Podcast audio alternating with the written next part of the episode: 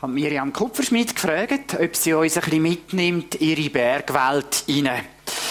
Miriam, du hast schon ganz viel Gipfelerlebnis hinter dir, bist eine Bergsteigerin. Komm, erzähl uns doch mal ein bisschen, wie das so zu und her geht. Ähm, du liebst Berge.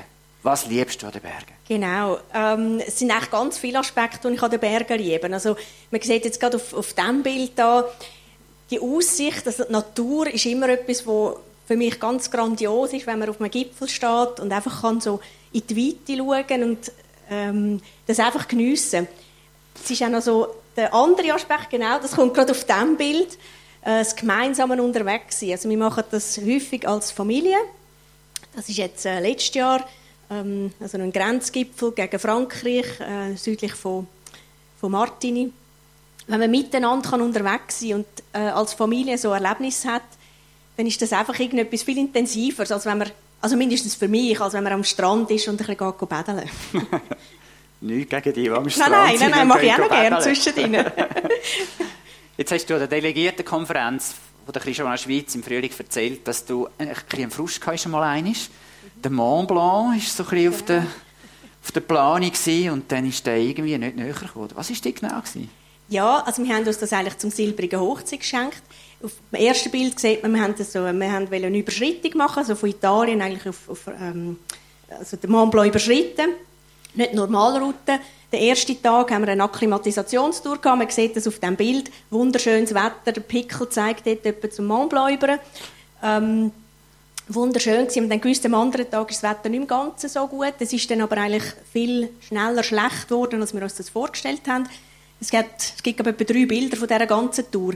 Wir sind, ähm, zum Morgen gibt es auf Seberhütte um, Mitternacht, also wir haben nach dem Morgen sind wir ein zügig los und dann hat es etwa 30 cm Neuschnee gehabt. Und nachher hat es ein bisschen aufgeklärt, dann haben wir das Gefühl, es kommt eigentlich gut. Und dann je weiter als wir zum Gipfel gekommen sind, ist einfach, ähm, der Wind ist sehr stark gewesen, es hat geschneit. Es ist wirklich, äh, ja, einfach ziemlich garstig gewesen und der Mont Blanc hat so ein bisschen Kuppen oben. Und wenn es dort einfach fest windet, dann geht es einfach nicht. Also wir haben wirklich müssen, 50 Meter unter dem Gipfel haben wir müssen sagen, ja, jetzt geht es einfach nicht mehr, wir müssen ab, also wir müssen auf die französische Seite retour und haben dort umgekehrt. Das gibt es auch, he? Das gibt es auch, ja. Vielleicht fragen Sie sich jetzt, wie kann man sich nur so abquälen? Ein schwerer Rucksack, stundenlang schwierige Situationen. Vielleicht haben wir ein bisschen Angst, so ein bisschen Vorsicht. Muskeln tun einem weh, dauernd irgendwo etwas. Und dann kommt das Schlimmste nach dem Gipfel. Geht es ja dann zweieinhalbtausend Meter durch ab und alle Knie machen das so am Schluss, oder? Miriam, wieso tust du dir das an? Ja, wieso tue ich mir das an? Also zum ersten Mal genieße ich manchmal auch wirklich so ein bisschen körperlich herausgefordert zu sein mein Arbeitsalltag stellt keine körperliche Herausforderung dar und ich finde, so als Mensch ist man einfach ein bisschen ganzheitlicher unterwegs, wenn man einmal Muskeln spürt und nicht nur das Hirn riecht. Das ist für mich noch wichtig, das gehört so ein bisschen dazu. Und ja, das gehört halt auch dazu, dass es zwischen ihnen wehtut. Aber ich glaube, so das Glücksgefühl am Abend, wenn man wirklich einen strengen Tag hat, dann einfach ein bisschen anhöckeln und Beine heben und so, das ist halt schon etwas wert. Danke vielmals für deine ehrlichen Antworten. Wir nehmen die mit in die Predigt heute. Ja, von wo nimmt Miriam die Energie? Von, von wo nimmt sie die Energie? Und in der Fachsprache, danke fürs Tischli, in der Fachsprache redet man von intrinsischer Motivation. Das ist etwas, wo von innen rauskommt, eine Energie, die mich für sie bringt, ich mache etwas, weil ich das selber will und nicht, weil jemand anders mir sagt, dass ich das tun soll. Das ist intrinsische Motivation. Die innere Kraft, die kann helfen, dass wirklich etwas in Bewegung kommt. Und oft braucht es die innere Kraft, dass nachhaltige Veränderungen ergreifen. Wir sind jetzt schon ein Zeitchen dran an dem Thema Erneuerung von innen nach außen. Eigentlich ist das das, was es ausmacht. Die Kraft, wo innen ist, wo nach außen sichtbar wird. Es geht genau um das. Du tust etwas, weil du selber willst. Ich habe am Anfang vom Neujahr da im Neuland predigt habe davon erzählt, wie ich als begeisterter Biker mit meinem Freund Marco auch so verrückte Geschichten mache. Wir tragen dann noch die Velo, wie zum Beispiel hier auf dem ähm, Bitz Umbreil, das ist ein bisschen höher als 3000 Meter, nur um nachher können wunderschöne Trails abzufetzen, bei schönen Bergseen vorbei und eben keine Schlottern dich nichts haben dabei, oder? Und irgendwann habe ich dann die Fruchtidee gehabt, ja, ich könnte doch eigentlich einmal meine Frau noch fürs Biken gewinnen, oder? Das wäre doch etwas. Ich habe dann so viel Aufwand gebraucht und so. Und dann hat sie gesagt, ja, komm mal mit, so bei uns um den Wald herum, so ein bisschen, oder? Und wo es ein bisschen geholpert hat auf dem Feldweg, hat sie dann irgendwann gefunden, ja, nein, also das ist, ist glaube nicht so meins. Und ihr spürt etwas davon. Man kann eine echte Veränderung, ein wirkliches Umdenken mit, einer, mit einem anschliessenden positiven Erlebnis, das kann man nicht von außen aufdrücken. Das geht einfach nicht. Es geht nur, wenn jemand von innen umdenkt, eine neue Erkenntnis hat, die zu einer tiefsten Überzeugung führt, wo mir innerlich irgendwie wie Energie freisetzt. Und dann braucht es natürlich die ersten mutigen Schritte, es braucht ein bisschen Training und es spürt man irgendwie, hey, es macht Freude. So ein bisschen ganzheitlich, ja sicher, ich komme, komme Sicherheit über, ich erreiche etwas. Und dann hat man so ein bisschen wieder den Eindruck, wow, so cool. Also, eine nachhaltige Veränderung kann nur durch eine innere Erneuerung oder durch ein inneres Umdenken eigentlich wirklich in Gang kommen. Von innen nach außen. Und das gilt auch für unser heutiges Thema. Gerechtigkeit, ein umkämpftes Recht. Gerechtigkeit ist etwas, wo wir alle tiefst irgendwie wollen. Niemand schätzt, wenn er ungerecht behandelt wird. Und je nach Persönlichkeit kann das unterschiedlich aussehen. Darf ich mal schnell wissen, wer von euch ist das jüngste Kind in der Herkunftsfamilie? Gibt es da irgendwo Hände? Jawohl, es hat doch ein paar. Spannend ist, dass die jüngsten Kinder oft sehr stark darauf schauen, dass sie gerecht behandelt werden. Sie müssen so manchmal zuschauen, wie die älteren Geschwister die alles schon überkommen und sie es eben noch nicht dürfen haben dass sie dann sehr genau darauf achten, wenn sie so alt sind, dass sie auch das überkommen, was die Eltern schon haben. Und so ein bisschen in Klammern angemerkt, Smartphone kommt der Jüngste im Durchschnitt immer viel früher rüber als der Älteste. So viel zum Thema Gerechtigkeit. Eine lustige Geschichte zum Thema Gerechtigkeit aus früheren Zeiten. Ich lese dir vor. Ein Bäcker kauft seine Butter bei einem Bauer und der Bauer kauft sein Brot beim Bäck. Nicht so schwierig. Seit einiger Zeit hat nun der Bäcker den Eindruck, dass das Kilo Butter immer weniger wird. Er verklagt den Bauer wegen Betrugs. Der Richter fragt den Bauer, Ihre Butterstücke sollten ein Kilo schwer sein. Sie wiegen aber weniger. Wie kommt das? Das ist ausgeschlossen, Herr Richter, erwiderte der Bauer. Ich habe jedes Mal nachgewogen. Vielleicht stimmen die Gewichte Ihrer Waage nicht, meinte der Richter. Gewichte? Der Bauer ist erstaunt. Ich brauche keine Gewichte. Aber womit wägen Sie denn, wenn Sie keine Gewichte haben? Das ist ganz einfach, Herr Richter. Und auch gerecht. Sehen Sie, ich kriege mein Brot vom Bäcker so wie der seine Butter von mir. Und so ein Brot wiegt eben ein Kilo, nicht wahr? Nun, da legte ich auf die eine Seite der Waage meine Butter und auf die andere Seite das Kilo Brot und dann balanciere ich das aus. Sprach's, nahm ein Kilo Brot des Bäckers hervor, der Richter wog nach, der Bauer war aufs, äh, But, die Butter war aufs Haar genauso schwer wie das Brot. Der Richter lachte, der Bauer lächelte und der Bäcker fluchte. Also, was ist Gerechtigkeit? Gerechtigkeit bedeutet, dass auf beiden Seiten der Waage gleich viel ist. So ist unser Empfinden von Gerechtigkeit. für eine geleistete Arbeit der entsprechende Lohn. Und dort ist es manchmal nicht ganz einfach, das herauszufinden, was jetzt so gerecht ist. Für ein Verbrechen die gerechte Strafe, für das gibt es Gericht. Auch dort ist es nicht immer ganz so einfach. Es gilt ein Prinzip von der Vergeltung, was ich sage oder tue, das hat Konsequenzen. So haben wir versucht, unsere Kinder zu erziehen. Es kommt auf mich zurück, ob das negativ oder positiv ist.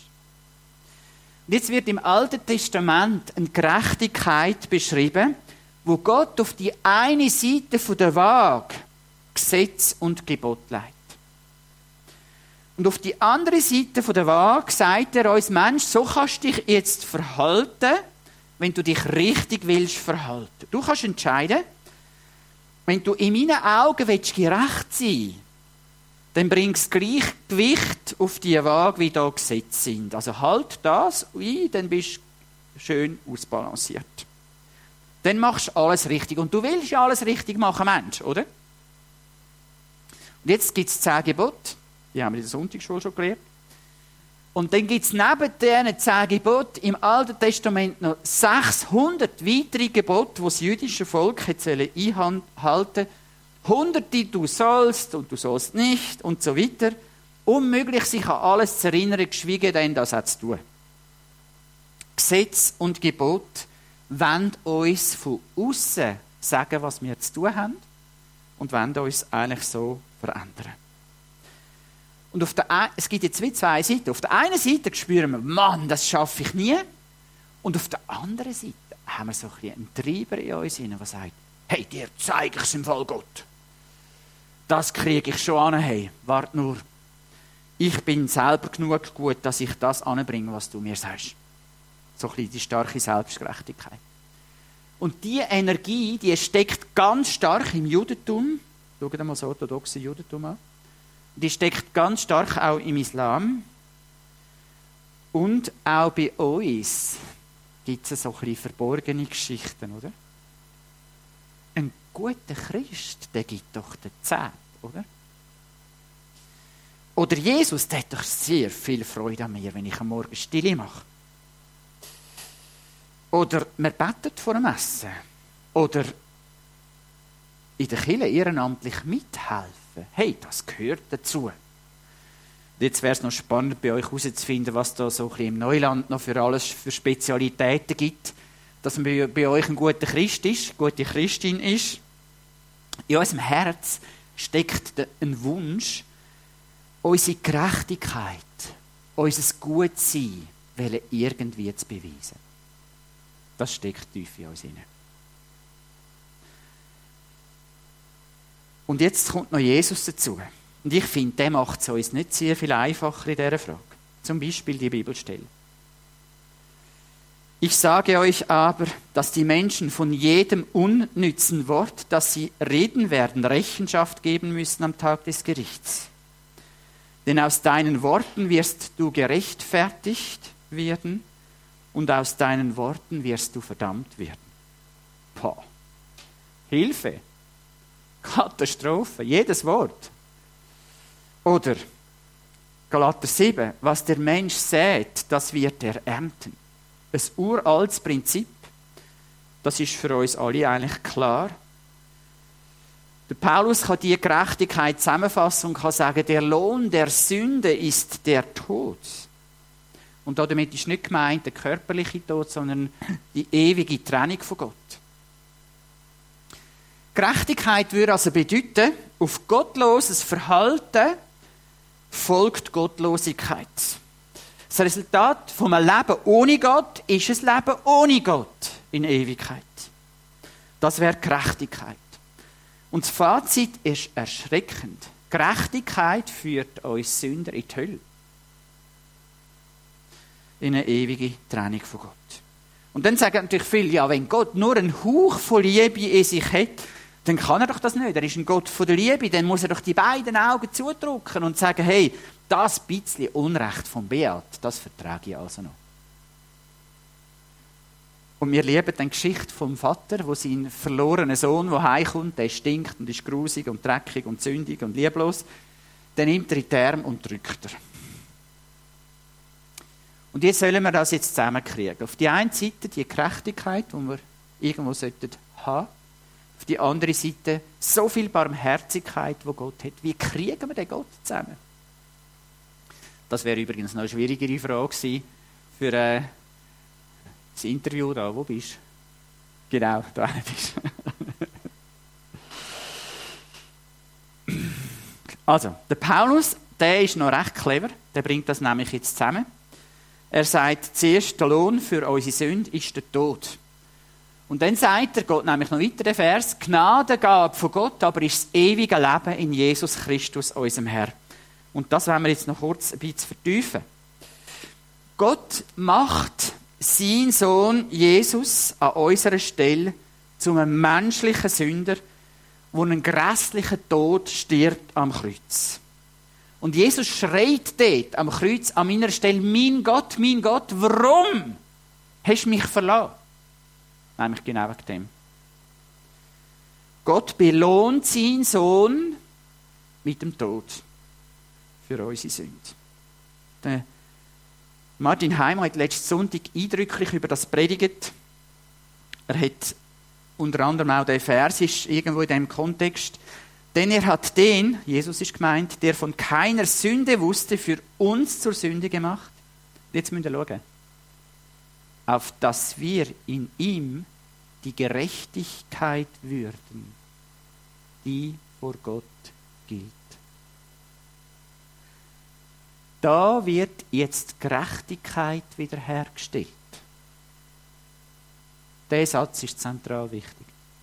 Der Paulus sagt, 1. Korinther 5, Vers 21.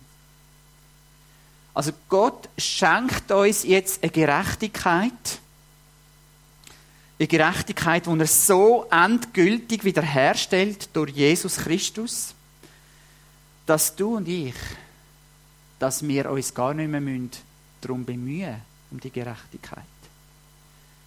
Und die Gerechtigkeit ist ein Geschenk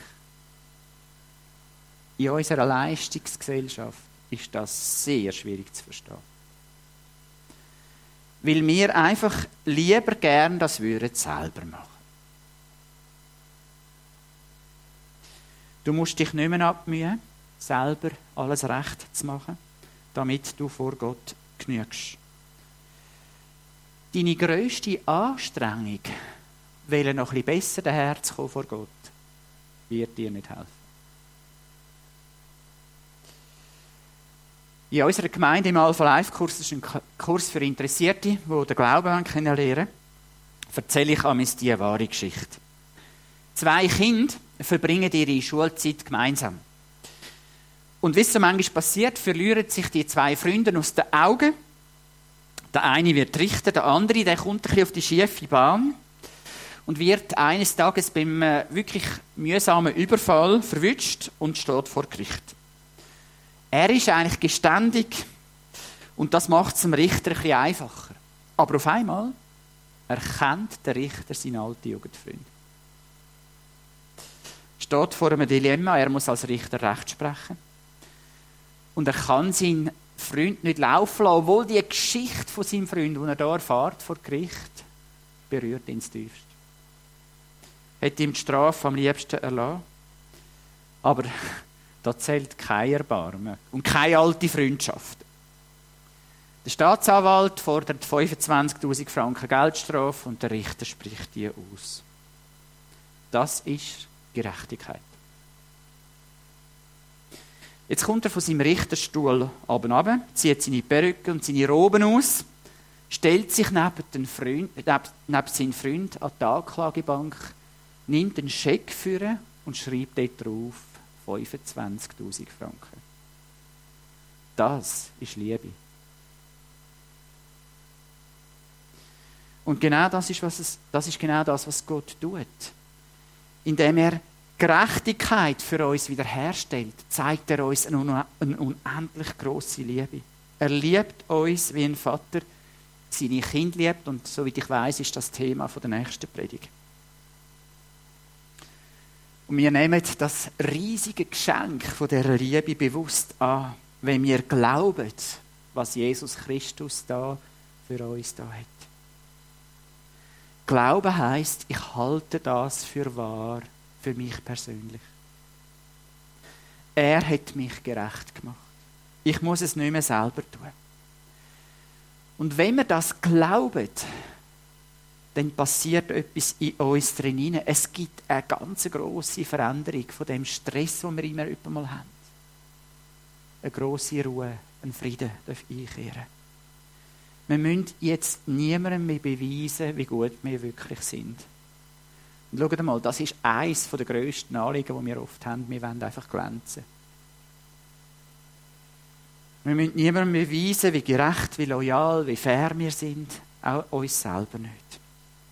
Paulus, nehmen wir wieder dran Nachdem wir nun aufgrund des Glaubens für gerecht erklärt worden sind, haben wir Frieden mit Gott durch Jesus Christus, unseren Herrn.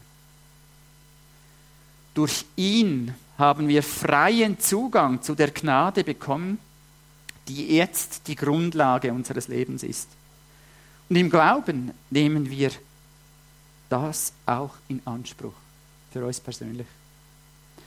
Darüber hinaus haben wir eine Hoffnung, die uns mit Freude und Stolz erfüllt. Wir werden einmal an Gottes Herrlichkeit teilhaben.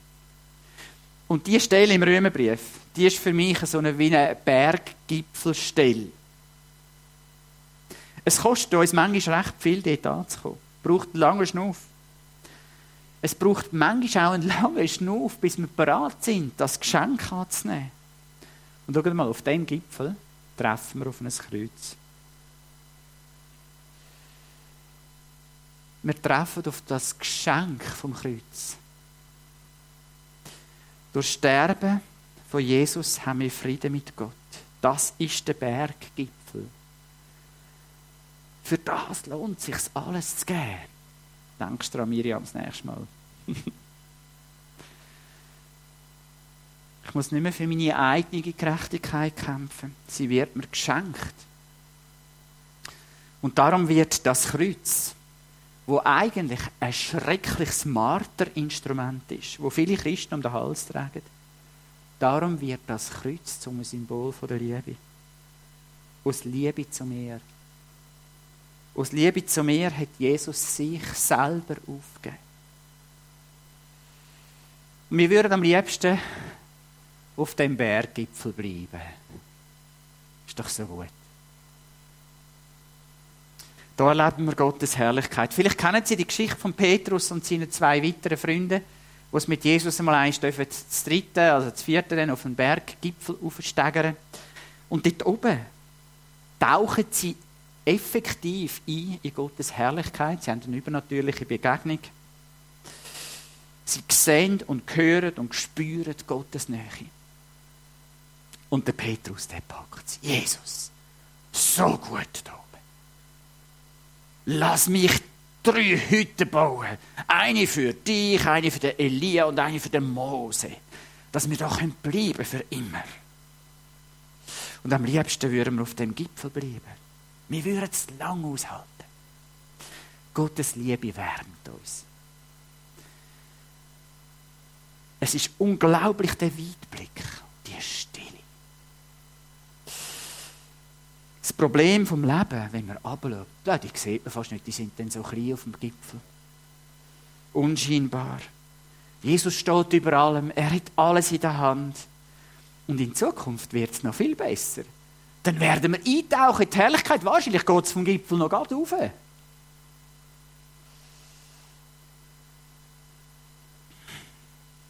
Und plötzlich hören wir sagen, Jesus hören wir sagen, du kannst nicht auf dem Gipfel bleiben. Du gehörst wieder ab in den Alltag. Aber ich komme mit dir. Gang wieder ab. Nimm das mit von dem Gipfel, was du mit mir erlebt hast. Und ich kann dir jetzt schon sagen, dort kommt dein Glaube wieder unter Druck. Lesen wir doch weiter, was der Paulus schreibt im Römer 5, im nächsten Vers. Doch nicht nur darüber freuen wir uns auf dem Gipfel. Wir freuen uns auch über die Nöte, die wir jetzt durchmachen. Ja, hurra! Und jetzt kommt der Vers, wo in der Bibel Resilienz beschrieben wird. Denn wir wissen, dass Not uns lehrt, durchzuhalten. Und wer gelehrt, gelernt hat, durchzuhalten, ist bewährt. Und bewährt zu sein, festigt die Hoffnung. Und unsere Hoffnung werden wir nicht enttäuscht. Denn Gott hat uns ein, den Heiligen Geist gegeben und hat unser Herz durch ihn mit der Gewissheit erfüllt, dass er uns liebt. Auf dem Gipfel ist große Freude. Und der Paulus zeigt uns, wie wichtig das jetzt ist, dass wir die Herzensgewissheit mitnehmen in den Alltag. Und der Paulus macht uns nicht vor, hey, im Alltag werdet ihr unter Druck kommen, es wird eng werden. Das neue Recht, wo du hast, Kind Gottes zu sein, wird angefochten sein. Es ist ein umkämpftes Recht. Der Teufel wird einiges dran setzen, dass du das nicht mehr glaubst. Paulus sagt, das Gipfelerlebnis kommt unter Druck. Und darum ist etwas ganz Wichtiges in dieser Stelle. Ihr habt es gesehen am Schluss. Gott gibt uns seinen Heiligen Geist. Und es steht in dem Vers, dass wir nicht vergessen, dass er uns liebt. Wir werden das in den nächsten Wochen noch vertiefen. Nur ein ganz kurzer Gedanke dazu. Das kann ich, muss ich sagen jetzt an dieser Stelle. Schon der alttestamentliche Prophet Hesekiel schreibt über das. Er schreibt sehr klassisch von dieser Erneuerung von innen nach außen. Er sagt, hey, ihr habt alle ein steiniges Herz. Und ich nehme euch das steinige Herz raus, sagt Gott, und gebe euch ein neues, lebendiges Herz. Und das mache ich, indem ich euch mit dem Heiligen Geist erfülle. Und die Folge von dem ist, dass ihr in den Ordnungen, wo Gott gibt, werdet leben. Der Heilige Geist verändert von innen aus unsere Haltung. Wir wenden auf einmal das, was Gott will. Und das ist die intrinsische Kraft, die Herzensmotivation, selber das zu wählen, was Gott will. Das ist das Werk vom Heiligen Geist. Der Heilige Geist in dir macht, dass du selber das willst, was Gott will. Das ist das Ziel.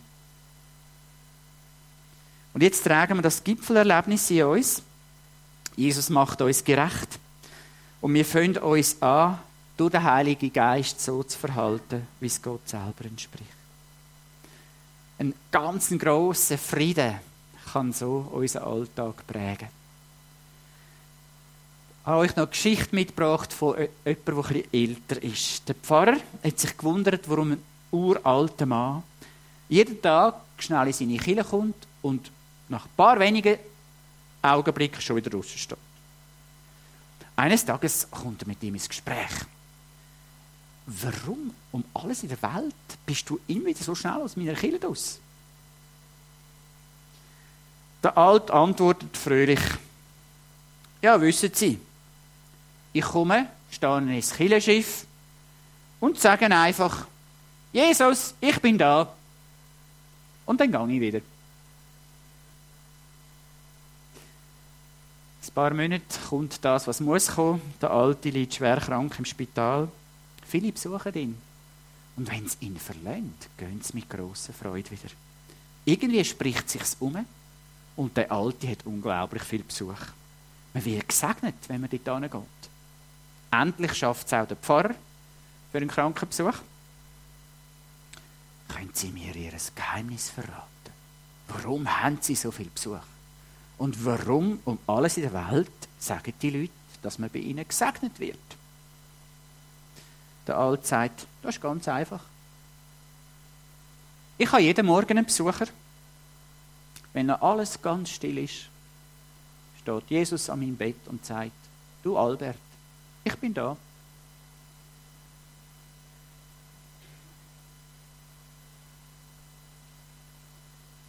Manchmal ist es so einfach. Und das wünsche ich dir, dass du das aus dem heutigen Morgen kannst mitnehmen kannst. Jesus sagt dir, ich bin da. Ich habe alles für dich gemacht. Du bist als Mensch in Gottes Augen wiederhergestellt. Und das genügt, was ich für dich gemacht habe. Du bist jetzt so, wie mein Vater dich geschaffen hat in der Schöpfung. Mehr musst du nicht sein. Du bist sein Gegenüber. Es steht nicht mehr im Weg. Du genügst. Du musst nicht eine eigene Gerechtigkeit dir schaffen. Mein Gipfelkreuz ist dein Ausgangspunkt. Mein Heiliger Geist begleitet dich durch deinen Alltag. Du darfst mit dem neuen Herz leben, mit dieser neuen Gewissheit. Du musst nicht mehr dafür kämpfen. Lass los. Das sagt dir Jesus heute Morgen. Was gibst du ihm für eine Antwort?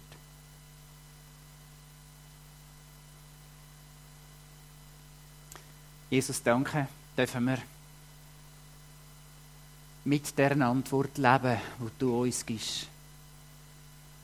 Wir dürfen das so in Anspruch nehmen, dürfen von dem Gipfelkreuz her leben, dürfen wissen, es langt. Das Recht ist immer darum gekämpft, aber du hast es uns geschenkt. Hilf uns, das heute Morgen wieder anzunehmen. Und ich will dir auch sagen heute Morgen, und wer will, kann das auch nachsagen, im Herz. Jesus, es tut mir leid, wo ich immer das Gefühl habe, dass ich mich selber muss promoten muss mich selber muss gut darstellen mir irgendwie meinen Selbstwert selber schenken. Jesus, ich will das loslassen. Mich selber loslassen. Ich muss das nicht. Du gibst mir deinen Wert. Dein Wert, der zu meinem Selbstwert werden darf. Ich bin in deinen Augen gerecht danke viel, viel mal. Du kannst mir helfen, mit dieser neuen, veränderten Haltung durch den Heiligen Geist so zu leben, wie du gern willst, dass ich lebe. Amen.